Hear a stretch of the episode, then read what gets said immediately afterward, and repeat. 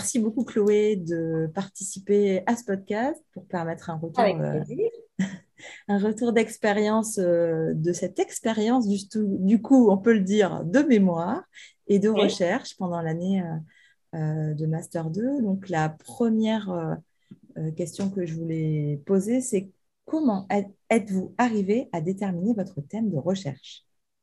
Alors, mon thème de recherche, c'est avant tout un thème qui m'était très personnel et qui est issu d'une euh, mauvaise expérience que j'ai eue euh, au moment où j'étais justement à l'école euh, l'école élémentaire. Tout simplement, j'étais issue, moi, de, je suis vieille, de la méthode globale et pour l'apprentissage de la lecture et ça ne m'a absolument pas été bénéfique, bien au contraire.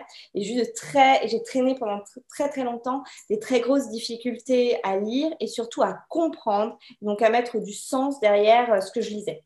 Et euh, mes parents m'ont abonné euh, en désespoir de cause à l'école des loisirs et c'est grâce à la lecture d'albums que j'ai découvert déjà le sens et que j'ai aussi pris plaisir à lire puisque après je suis rentrée dans des études littéraires. Donc, je pense que c'est un peu une, revanche que j'ai voulu prendre, puisque mon mémoire a été avant tout centré sur la compréhension en cycle 2 et sur l'image, et en quoi l'image dans la lecture d'albums euh, influençait et permettait d'aider ou non euh, la lecture, et donc la compréhension du sens et les inférences. Donc voilà, c'était avant tout un sujet qui m'était personnel. Et quel a été votre chemin? Parce que j'ai compris que le, choix de votre thème est venu peut-être euh, euh, voilà, euh, rapidement au, vu de votre histoire, mais quel a été votre chemin? Du choix du thème de recherche à l'élaboration de la problématique? Alors déjà, j'avais de la chance, j'avais un cycle 2 qui était CE1, CE2 et ils étaient tous de très bons décodeurs.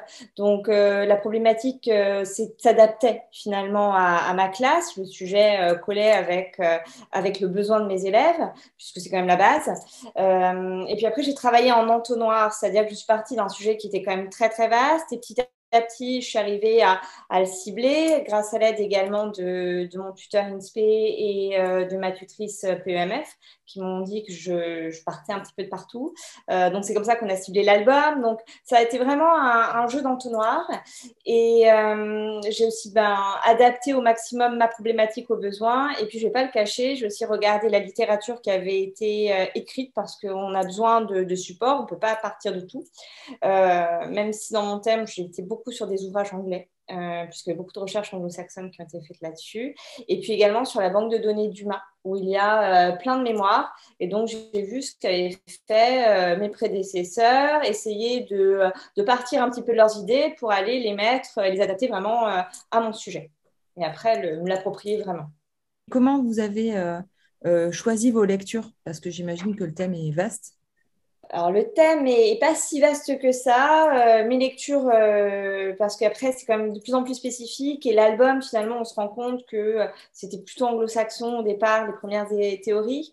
D'abord, j'ai lu de façon très générale qu'est-ce que la compréhension, qu'est-ce qu'on attend d'un lecteur en cycle 2. Donc, j'ai vraiment essayé, toujours pareil, cette technique en entonnoir. bien entendu, dans les recherches d'UMA, donc c'est vraiment une très, très belle banque de données aussi. j'ai regardé les bibliothèques de, ce qui a été travaillé précédemment. Et puis, je suis arrivée à me bâtir au fur et à mesure de mes lectures euh, ma bibliographie. Et donc, comme ça, aussi à affiner mon, sujet, mon propos. Euh, et surtout, le risque que c'était un petit peu ce dans quoi moi la brèche et la, la faille à laquelle je m'engouffrais, c'était d'être encore sur un sujet très varié, une problématique qui n'était pas assez ciblée. C'est dur de, de, vraiment arriver, parce que c'est un travail qui est quand même dantesque, et il faut arriver à, cibler au maximum sa problématique. Donc euh, ça a été dur, mais il a fallu, euh, j'ai dû faire des compromis, des concessions. Voilà. Donc idem dans la bibliographie, je suis partie très vaste et euh, j'ai réduit au maximum. Encore une question.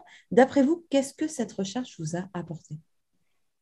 Alors, euh, déjà, ça m'a apporté sur plein de choses différentes. Alors, tout d'abord, par rapport à ma pratique en classe, euh, j'ai appris à avoir une analyse beaucoup plus réflexive sur les productions de mes élèves, euh, à être aussi beaucoup plus euh, précise, c'est-à-dire que je regardais production par production et analysais finalement ce qui me, ce qui me donnait, puisque c'est la base de ce mémoire, c'est de les faire travailler, d'expérimenter avec eux, et puis après de, collecter finalement tout un ensemble de données, et après arriver à les analyser pour avoir un, euh, une vision plus, synthétique. Et puis après, trouver bien sûr des remédiations puisqu'il faut trouver euh, après des remédiations sur des, sur des difficultés.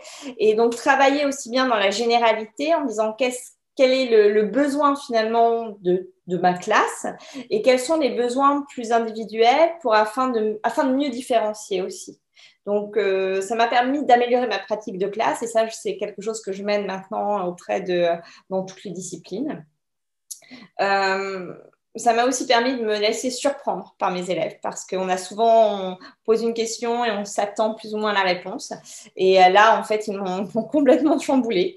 Et euh, donc, je, me suis laissée surprendre. Et puis, bah, je, suis, rentrée finalement dans la surprise et on a découvert ensemble plein de choses euh, auxquelles je ne m'attendais pas. Donc, et donc, finalement, au fur et à mesure de l'année, puisque j'ai mené cinq lectures d'albums sur les différentes périodes, et à chaque fois, je les ai travaillées de façon très différente. Donc, ma méthodologie de travail et de recherche, finalement, était très différente euh, ce que j'en ai tiré et les enseignements qui en sont ressortis sont aussi variés. Donc, on a construit tout ça un peu comme une pelote de laine. Et euh, il y a eu forcément une forme d'introspection personnelle euh, derrière tout ça, puisque le thème était, était personnel. Et puis aussi, ce que j'ai appris, c'est j'ai osé changer mes modalités de travail. C'est-à-dire qu'à chaque fois, euh, afin de, tirer le meilleur de chaque album, de chaque situation, j'ai complètement changé ma classe. Euh, j'ai beaucoup plus travaillé en îlot, j'ai beaucoup plus travaillé. Euh, j'ai commencé un thème ou un album, je l'aborde uniquement par les images, pas par le texte. j'ai vraiment essayé de, casser les codes. Et j'ai osé et j'ai appris, j'ai appris à oser et maintenant j'ose beaucoup plus dans plein de domaines différents. Je, je, change, je varie, je, même des choses sur lesquelles je me dis ça va être le chaos total. En fait, je leur fais confiance et, euh, je me rends compte que parce que c'est sympa, parce qu'ils apprécient, bah, ils se mettent dans l'activité et ça crée une, super, une super cohésion dans la classe, au contraire. Donc euh, voilà, je, continuerai, enfin je continue d'ailleurs. Euh, j'ai une dernière question. Est-ce que vous auriez un conseil ou un petit mot d'encouragement pour tous ceux qui, qui, comme vous, là, se, lancent dans ce mémoire, vous qui avez, qui avez dépassé cette épreuve? Euh, L'encouragement, c'est euh, ne désespérez pas, euh, le sujet va venir. Euh, parfois, il se présente de lui-même, et même si on est sur un sujet ou une thématique euh, qui nous plaît pas trop au départ, et c'est d'ailleurs le cas de ma binôme, euh, au final, elle s'est pris au jeu et c'est parti. Elle a trouvé son sujet, je crois, en février, donc ça a été, c'était un peu la cata, mais en fait non. Et elle s'est vraiment prise au jeu, et, les élèves nous apportent tellement que finalement, il y a, il y a plein de choses qui sont superbes, même si c'était pas ce à quoi on croyait au départ, ben, ben c'est génial.